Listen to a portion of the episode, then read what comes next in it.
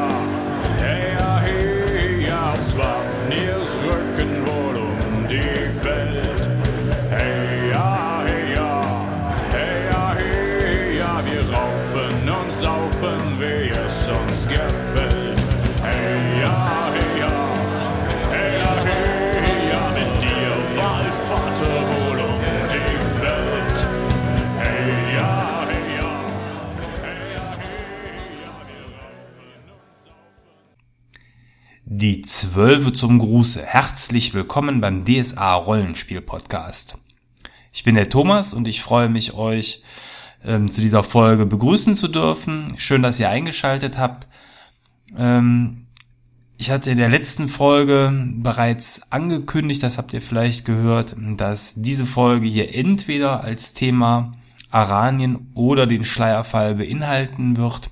Das äh, hängt damit zusammen, weil ich A das Thema ganz interessant finde und B unsere Gruppe mittlerweile die Splitterdämmerung und damit auch den Schleierfall äh, bzw. Schleiertanz ja erstmal begonnen hat. Insofern ist das Thema für mich in den letzten Wochen und Monaten ständiger Begleiter gewesen. Das heißt, ich habe mich mit der Region, die bisher für mich auch eher noch ein unbeschriebeneres Blatt war, ähm, näher beschäftigt. Ich habe mich mit dem Thema vertraut gemacht und ja, dachte mir, dass dies vielleicht eine gute Gelegenheit ist, um euch bei dem Ganzen äh, mitzunehmen und auch daran teilhaben zu lassen. Vielleicht ist es ja auch für eure Gruppe interessant, denn ich glaube, die Splitterdämmerung wird noch nicht von allen durchgespielt worden sein, insbesondere weil der Umfang ja auch nicht gerade wenig ist von den verschiedenen ähm, Kapiteln beziehungsweise Büchern. Und ähm, ja, aktuell wurde auch ähm, ein großes DSA Crowdfunding zu Ende gebracht. Wege der Vereinigung, was so ganz grob auch in dieses Thema hineinpasst. Und ja, vielleicht habt ihr dementsprechend dann zum einen auch Lust auf Haranien und zum anderen könnt ihr hier auch noch ein bisschen was mitnehmen. Vorweg von mir wieder erstmal zum Start des Podcasts eine große Spoilerwarnung. Ähm, das Problem ist ja, dass beim schwarzen Auge die verschiedenen Regionen alle mit einer aktiven Geschichte versehen sind. Aktive Geschichte heißt aber auch, dass gewisse Umwälzungen, die in Abenteuern miterlebt werden dürfen und können, ähm, die Region beeinflussen und auch gerade Aranien eine dieser Regionen ist, die keinen Stillstand hatte in der Vergangenheit und insofern ähm, durch verschiedene Abenteuer und äh, ja auch andere Entwicklungen vorangeschrieben worden ist. Und äh, ja, den Stand von Aranien, den ich jetzt hier beschreiben werde, ist quasi so der Stand zum Beginn der Splitterdämmerung, zum Beginn des Abenteuers Schleierfall. Das heißt, alles, was davor gewesen ist, sei es jetzt in der G7-Kampagne, sei es eben in den Romanen, die es äh, auch passend zur Region gibt, ähm, ist Historie und da werde ich auch drauf eingehen und ich werde vor allen Dingen auch im Verlaufe des Podcastes gewisse Dinge, die sich vielleicht hinter den Schleiern äh, Araniens verbergen, auch äh, offenbaren, ganz einfach, um euch Meistern hier noch so ein bisschen mehr an die Hand geben zu können, wie die einzelnen Figuren zu sehen sind und auch zu betrachten sind. Ähm, das heißt leider für euch, liebe Spieler, dass ihr, wenn ihr diese Region ähm, aktiv bespielen wollt und noch nicht so weit seid, das heißt, wenn ihr die Splitterkampagne noch nicht beendet habt, dann solltet ihr schon sehr vorsichtig sein und ich würde eher zum Abschalten raten, es sei denn, ihr seid sehr, sehr vergesslich. Dann äh, kann man natürlich alles anhören und äh, weiß dann einige Tage später nichts mehr. Da ein Phänomen, was auch einige bei uns in der Spielgruppe immer trifft, von Spielabend zu Spielabend wird das äh, Gedächtnis gelöscht. Aber ähm, ja, ich glaube, das ist ganz normal. Äh, insofern kennt ihr das bestimmt auch. Ja, starten wir mit Aranien. Aranien. Ein Bereich des Mittelreiches, ein Ex-Bereich des Mittelreiches. Es war mal die Kornkammer des Mittelreiches, ist aber in der letzten Regionalspielhilfe Land der ersten Sonne, das ist das letzte Mal, dass dieser Landstrich ähm, auf ja in dieser Zeitebene quasi dann auch besprochen worden ist, ähm, ist es mit aufgetaucht und damit eher ein ja Wüstenvorgebiet, ähm, ganz klar auch mit Kunchom und ähm, den anderen Wüstengebieten äh, zusammen beschrieben. Das heißt, obwohl ja die Region eigentlich mal als Kornkammer des Reiches beschrieben worden ist. Kommen wir gleich noch zu, auch wie das Ganze da so ein bisschen aussieht von Flora und Fauna her. Ähm, war für mich eigentlich, bevor ich mich auch nochmal richtig hier mit dem Thema beschäftigt habe, das Ganze eher so als ja Wüstenvorgebiet auch im Kopf festgehalten und teilweise auch als Wüstengebiet. Also irgendwo war das Ganze sehr fließend und das war für mich eigentlich immer eher so, ja, dieser Wüstenteil des Mittelreiches, wo ähm, tulamidische Kultur herrscht und, und, und.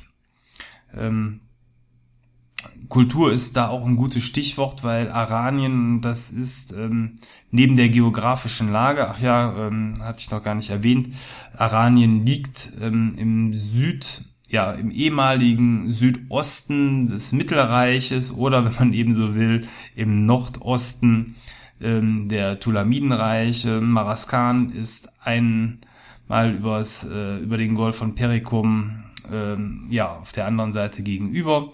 Man hat mh, mm, sehr viele Landstriche, die hier direkt am Meer gelegen sind. Insofern ein maritimes Klima auch an der Stelle. Und eine ganz, ganz große Besonderheit ist die, nämlich ähm, der gesellschaftlichen Stellung von Männern in dieser Kultur ganz klassisch beim schwarzen Auge ist es ja so, dass man eigentlich äh, ja ein sehr ausgewogenes Verhältnis hat. Das heißt, äh, Männer und Frauen sind gleichwertig in, äh, in den meisten Kulturen angesehen. Eine Ausnahme ist Nostria und Andergast. Hier ist es so, das könnt ihr auch in der entsprechenden Folge hören, dass die Männer eigentlich einen etwas höheren Stellenwert haben als die Frauen. In Aranien ist es genau umgekehrt. Also da ist es eigentlich so, dass man ein ganz klar matriarchalisch ähm, geprägtes Gesellschaftsbild hat. Die Frauen geben den Ton an, die Männer machen die Hausarbeit und ähm, eben die Dienste, die ganz klassisch äh, in vielen Kulturen eben in der Zeit von Frauen ausgeübt worden sind. Und das ist schon ganz spannend. Da kann man auch ähm, im Rollenspiel, glaube ich, ähm, sehr viel herausziehen. Es ist eben ein anderes Extrem an der Stelle. Ähm, und das zeigt sich eigentlich auch in der Form, dass die Herrscherfamilien eben sehr viel Wert darauf legen, dass äh, das Zepter dann dementsprechend auch an äh, Frauen weitergegeben wird. Was hier so ein bisschen im Hintergrund klackert, ist das Kartenmaterial vom schwarzen Auge. Da, äh, ich habe das Buch hier nebenher noch offen, dass ich so ein bisschen auch die Namen und so weiter daraus übernehmen kann. Ähm, aktuell sieht es so aus, dass die Herrscherfamilie aus der Maharani Eleonora Shahi von Aranien und ihrem Gemahl, dem Maharan Arkos II. Schan von Aranien, besteht beziehungsweise die Mutter der Familie ist auch noch da, das ist die Sultana Sybia al-Nabab von Zorgan. So, und ähm, dieses Dreiergespann, bestehend aus Mutter, ihrem Sohn, dem Prinzen Arkos, mittlerweile eben dem Maharan, und äh, seiner Gemahlin, der Maharani Eleonora, ähm, bilden die Herrscherfamilie der Region und die ist auch ganz stark mit der Geschichte des schwarzen Auges verbunden, denn ähm, die Sultana Sybia hatte ursprünglich zwei Kinder. Einmal eben diesen Prinzen Arkos, aber auch eine Tochter, nämlich Dimiona. Und Dimiona könnte der ein oder andere schon mal gehört haben. Dimiona ist nämlich eine Heptarchin gewesen, eine Trägerin eines der Splitter Borbarats und sie hat den Osten Araniens für lange Zeit unter dem Namen Oron geprägt. Und Oron ja, war oder ist zum Zeitpunkt eben der Beschreibung so die erste geschlagene Heptarchie. Ähm, man hat ja ähm, noch hoch, hoch im hohen Norden das Eisreich von Glorana.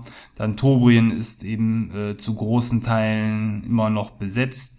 Und ähm, die Aranier sind sehr, sehr stolz darauf, eben als erstes freies Land im 35-Tage-Krieg, so nannte sich diese Schlacht, ähm, Oron besiegt zu haben und ähm, Aranien komplett befreit.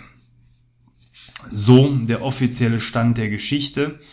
Und ähm, das Herrscherpaar Eleonora und Arcos, wie in einem klassischen Märchen, können jetzt Aranien frei und äh, erfreut regieren. Und ähm, die Herrscherstadt Zorgan, auch ein Klassiker des Schwarzen Auges vom Namen her, äh, liegt auch direkt am Golf von Perikum gelegen, an der Mündung des Baron Ula in den eben genannten Golf von Perikum und ist eine wunderschöne Hafenstadt, die ähm, mit reichen Flamingoseen ähm, ja für, für viele Helden glaube ich ein tolles Reiseziel darstellt. Man hat eine ähm, einen Hafenbereich, der äh, sehr dicht besiedelt ist, wo dementsprechend dann auch ähm, ja in ärmeren Vierteln die Ganoven und ähm, ja, Tagelöhner vielleicht eher manchmal auch zwielichtigen Geschäften nachgehen. Man hat einen großen Bazarbereich, die Mada Bazari, eine ganz große Organisation äh, in dieser Region, so eine Art Händlerverbund, der die Sybia, also die Sultana Sybia auch vorsteht.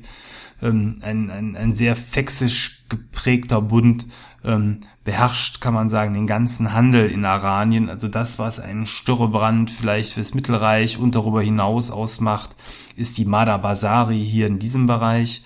Und, ähm, dann gibt es eben auch noch Reichenviertel und Palastviertel und ebenso dieses übliche, äh, ja, ist alles in Zorgan auch vorhanden. Man hat äh, mit Zorgan eine große Stadt verhältnismäßig fürs schwarze Auge. 16.000 Einwohner sind angegeben. Ähm, damit ist sie sicherlich kleiner als ein Havena, aber auch nicht allzu viel.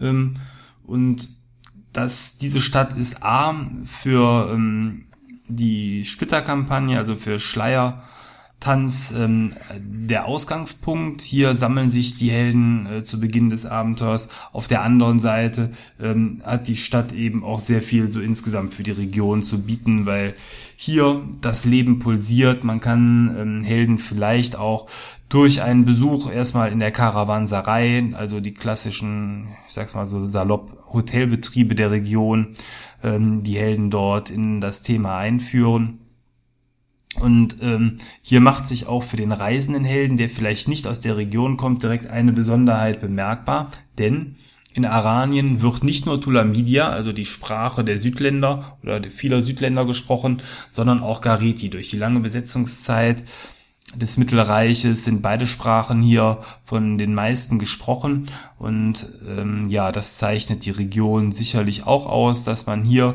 die Helden auch ohne Tulamidia-Kenntnisse sehr gut ähm, ja in südliche Gefilde führen kann. Was ähm, vielleicht für viele Heldengruppen auch interessant ist, ist die Stellung der Magie in der Gesellschaft. Und da haben die Aranier seit den Magierkriegen, aber natürlich auch zuletzt durch die lange Besetzungszeit ähm, in Oron ganz schlechte Erfahrungen gemacht, denn ähm, Magie ist an sich größtenteils zwar nicht verboten, aber nicht gern gesehen. Es gibt auch ähm, ähm, keine richtigen Magierakademien in der Region. Es gibt zwar eine, äh, eine Scharlatanschule in Zorgan, aber das war's eigentlich an der Stelle. Und insofern hat, hat Aranien ähm, und die magischen Gilden einen sehr, sehr schweren Stand äh, insgesamt, so dass ähm, auch magische Helden hier vielleicht ähm, nicht ganz so offensiv mit ihrer Zauberei umgehen sollten. Das ist ja immer so eine Sache, die es zu beachten gilt. Klar, ähm, magische Hilfe, Heilzauber und alles werden gern gesehen, sind auch nicht verboten, aber andere Dinge werden schon sehr kritisch beäugt. Was die Kabaljas und die Kabalja-Magier wiederum ähm, in Erscheinung führt. Denn es ist so, dass es natürlich auch in dieser Region Magier gibt und wunderbare Magier auch zu spielen sind. Tulamidische Magier haben ja sowieso immer einen ganz besonderen Flair, nur dass diese hier eben in Kabaljas ähm, organisiert sind, also in Geheimorganisationen, in Geheimverbünden, ähm, in eingeschworenen Zirkeln, was äh, sowohl Spielern als auch Meistern, äh, Meister äh, sehr schöne ja, Werkzeuge an die Hand gibt, um das Ganze so etwas mystischer zu gestalten. Und auch nicht zu vergessen, die Hexenzirkel der Region, auch diese sind sehr, sehr stark. Das heißt, ähm, man hat hier äh, ein starkes Hexenwesen, was ja auch zu diesem, Mat äh, zu diesem äh, matriarchalischen Bild der Gesellschaft sehr, sehr gut passt. Ähm, wer eine Hexe vielleicht auch in die Region mitbringt, äh, wird sicherlich hier Anschluss finden.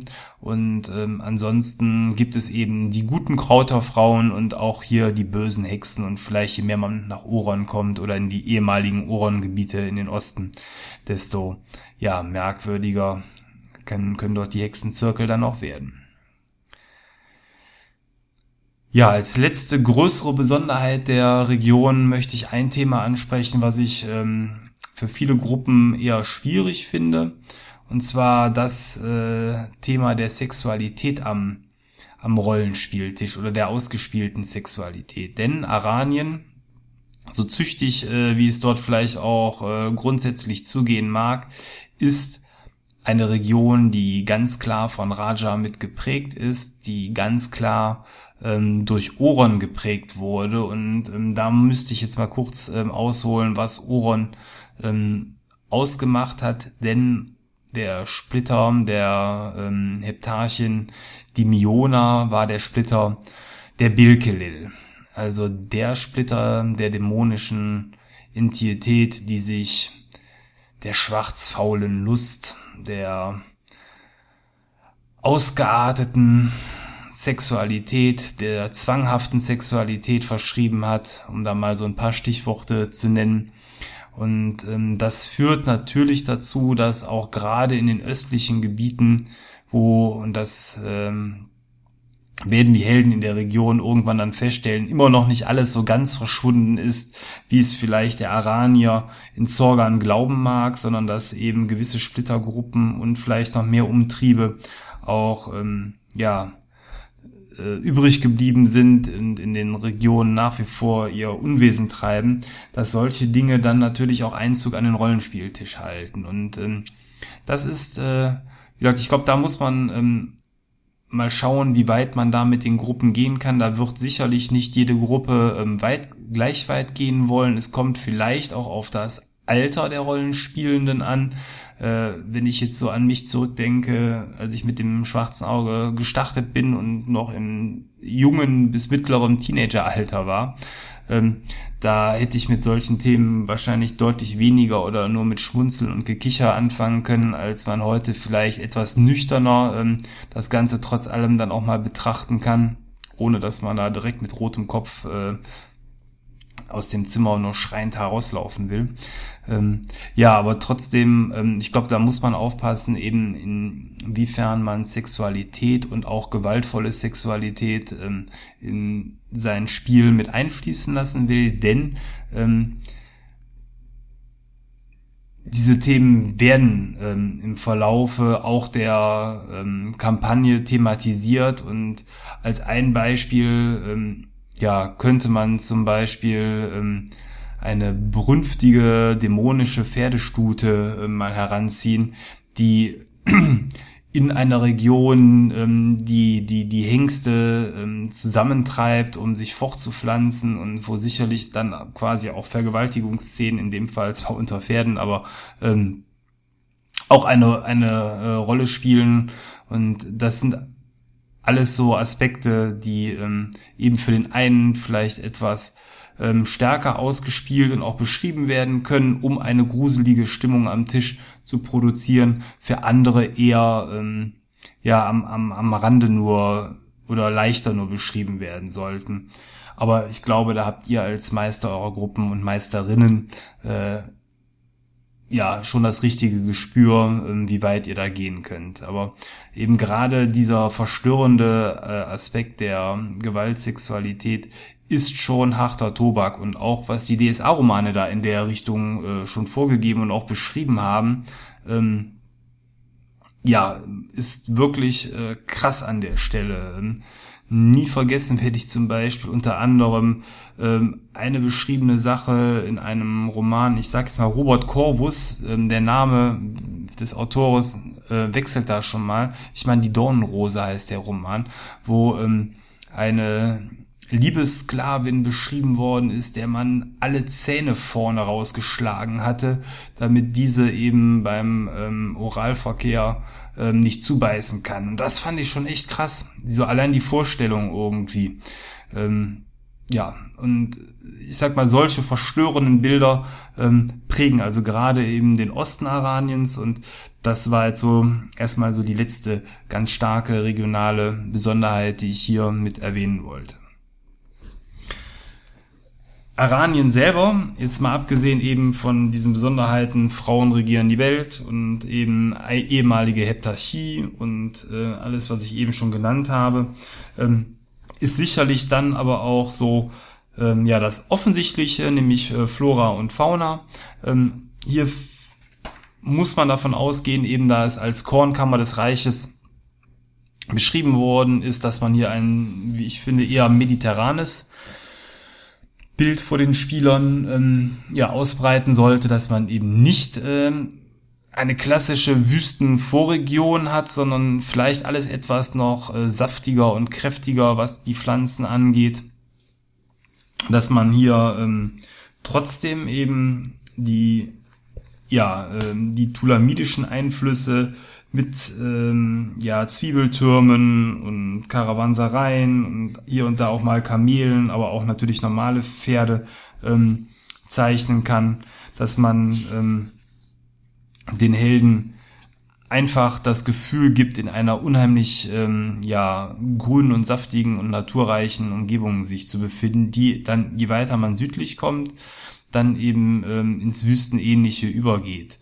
Und ähm, es gibt sogar größere äh, Waldgebiete hier. Da möchte ich äh, allem voran den Farsch Uruch nennen, ein, ein großer dunkler Wald, der äh, einen ja sehr ähm, umfangreichen Bereich dieser Halbinsel dann noch einnimmt. Ähm, kann man sicherlich tolle Abenteuer drin entstehen lassen. Auch hier habe ich das Bild von Hexenverbünden, die tief in diesen Wäldern leben oder ähnliches. Ähm, das, das passt schon. Mhm. An großen Städten hat man äh, das eben schon genannte Zorgan, dann Elburum. Elburum war ähm, eben die Hauptstadt Orons, dort wo Dimiona lange Zeit ähm, geherrscht hat und wo man auch heute immer noch ähm, viele Überbleibsel findet. Und ähm, ja, jetzt werde ich äh, an der Stelle äh, auch mal den großen Spoiler raushauen, dass in El Burum auch nach wie vor eben oronische Umtriebe zu Beginn des Abenteuers vorhanden sind, was allein der Tatsache geschuldet ist, dass auch die Miona immer noch nicht so, wie die Allgemeinheit glaubt, ins Gras gebissen hat, sondern äh, ganz im Gegenteil ähm, weiterhin ihre Fäden spinnt.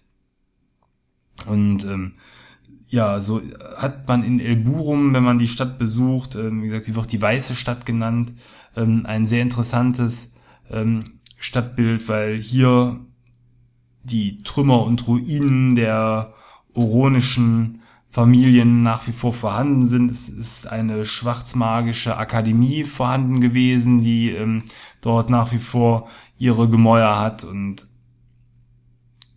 es ist eben der dunkle Teil Araniens, der hier sicher, in Anführungsstrichen, besucht werden kann und wo man ähm, die Helden Stück für Stück hinter den Schleier führen äh, darf und kann.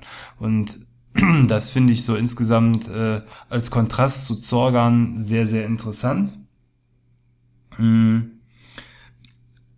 Man muss sagen, dass ähm, der Teil, der früher zu Oron gehört hat, ähm, durch die Befreiung, durch diesen 35-Tage-Krieg, was die mh, was die Herrscherfamilien angeht, größtenteils ähm, ja, das hat sich größtenteils gedreht. Also die, ähm, der Adel steht eigentlich äh, schon ganz klar auch hinter Zorgan. Es gibt natürlich einzelne Beirune, die es in alten Gefügen vielleicht besser fanden. Die meisten haben sich aber wie ähm, die Fähnchen im, im Winde gedreht, als dann die Befreiung irgendwann angestanden war und dementsprechend Aranien sich seinen äh, Landesteil zurückgeholt hat. Trotzdem äh, hat man eben die Möglichkeit auch hier, und das wird auch in der Kampagne thematisiert, ähm, ja, hat man hier die Möglichkeit, dann auch Herrscherfamilien vielleicht mal anzuführen, die ja noch nicht so ganz äh, bereinigt sind und immer noch alten Dingen weiterhin frönen. Und ähm, das kann auch so als Stimmung in der Stadt, glaube ich, ganz, ganz toll rübergebracht werden, dass man hier erstmal offenkundig in eine heile Welt hineinstolpert, die dann aber ähm, je mehr man nachbohrt, ähm, ja, dunkle Stellen äh, ja, finden lässt und vor allen Dingen eben die Helden äh, ja immer tiefer in einen Sumpf von ähm, schwarzmagischen Umtrieben, perverser Sexualität und ähm, vielleicht auch eben ja nach wie vor ironischen Umtrieben münden ist. Ähm, Korams Bestien sind als Gegnertiere sicher immer wieder gern gesehen und können eingeführt werden.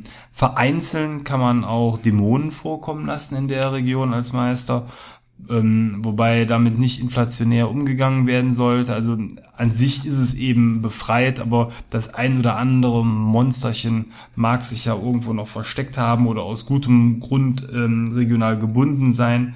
Also insofern ähm, hat man hier mh, hm, ja die Möglichkeit, auch solche Spezialgegner nochmal äh, einzubauen. Äh, dritte und wahrscheinlich auch drittgrößte Stadt ist dann äh, El Lanka, wird mit Doppel-L geschrieben, ich weiß nicht genau, wie man es ausspricht. Dieses El Lanka ähm, ist eine Hafenstadt, ähm, die aber dann eben deutlich kleiner ist als Sorgan und El Burum. Aber wenn man es vielleicht nicht in einem der Hauptstädte äh, spielen lassen will, sein Abenteuer, dann hat man hier die Möglichkeit. Und ansonsten gibt's natürlich sowieso ja sehr viele andere kleinere Städte mit vielleicht mal um die 1000 Einwohner, die man hier in der Region dann auch zur Verfügung hat. Hm. Was macht oder hat mir ähm, jetzt so viel Spaß gemacht, ähm, mich dort einzulesen. Also zum einen sicherlich eben der kontrastreiche Unterschied zu anderen Regionen.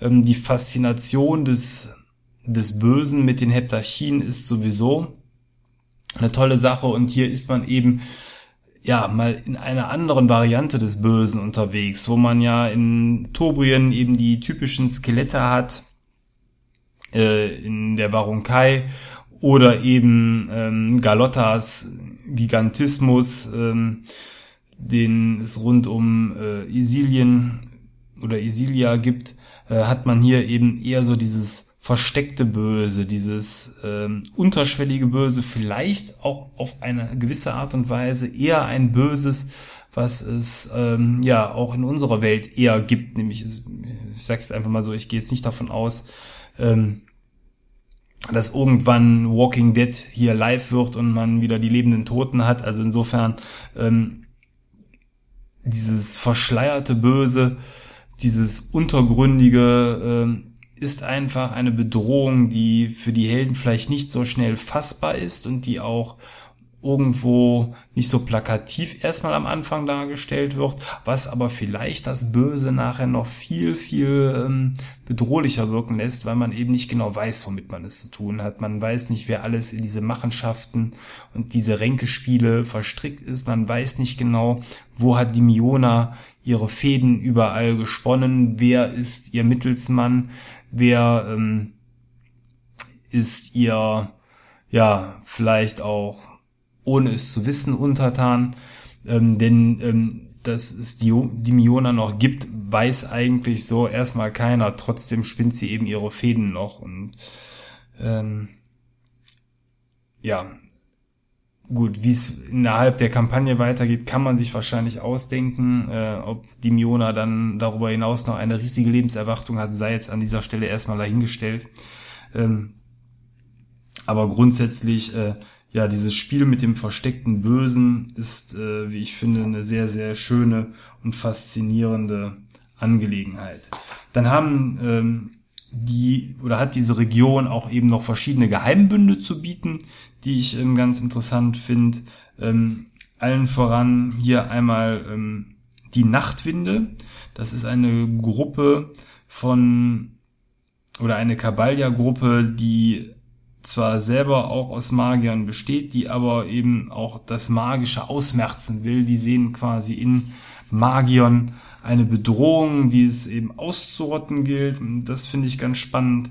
Dann gibt es die Ilaristen, auch eine Gruppe, die es schon länger beim Schwarzen Auge gibt. Die Ilaristen sind so eine äh, ja sehr ketzerische Hesinde-Sekte, die eigentlich äh, ja, Götter eben nicht als Überwesen ansehen, die ähm, Götter auch nicht unbedingt als das anerkennen, was sie ist, sondern die sehr freidenkerisch und freigeistig das Ganze betrachten und ähm, versuchen wollen, die ähm, Götterfurcht zurückzuweisen und ähm, irgendwo selbstbestimmt äh, Erleuchtung und ein freies Leben zu finden. Also die finde ich auf jeden Fall auch noch sehr, sehr cool. Ähm, ja. Und dann gibt's eben noch vom Prinzip her so viele Kabaljas, wie man ja selber dann auch im Spiel einführen will, weil das ist ja das Schöne an geheimen Sekten, da hat man als Meister relativ freie Bahn. Hinten im Buch ist äh, hinter dem Schleier ein großer Meister-Informationsteil, der ähm, einiges von dem, was ich eben genannt habe, nochmal aufgreift, aber auch noch darüber hinaus äh, sehr weit ähm, ja, oder viel tiefgründiger ist, als ich das eben gemacht habe. Ähm, es lohnt sich da an der Stelle auch in das Buch mal hineinzulesen, wenn man da wirklich Interesse hat. Ähm, die verschiedenen Bilkelel-Kulte werden hier sehr schön beschrieben. Ähm, äh, es gibt aber auch eben einen großen Neftans-Kult, auch das ist äh, ganz toll. Also der boxbeinige, gehörnte Liebhaber von Raja ähm, wird dort einzeln verehrt, was ja auch zu den Hexen passt, denn auch gerade ähm, Hexen stehen ja dem Leftan sehr, sehr nah. Und so hat man also, was so dieses äh, ja, Raja, Liebes und ähm, Bilkelel-Thema angibt, wirklich sehr, sehr viele Freiräume in der Region.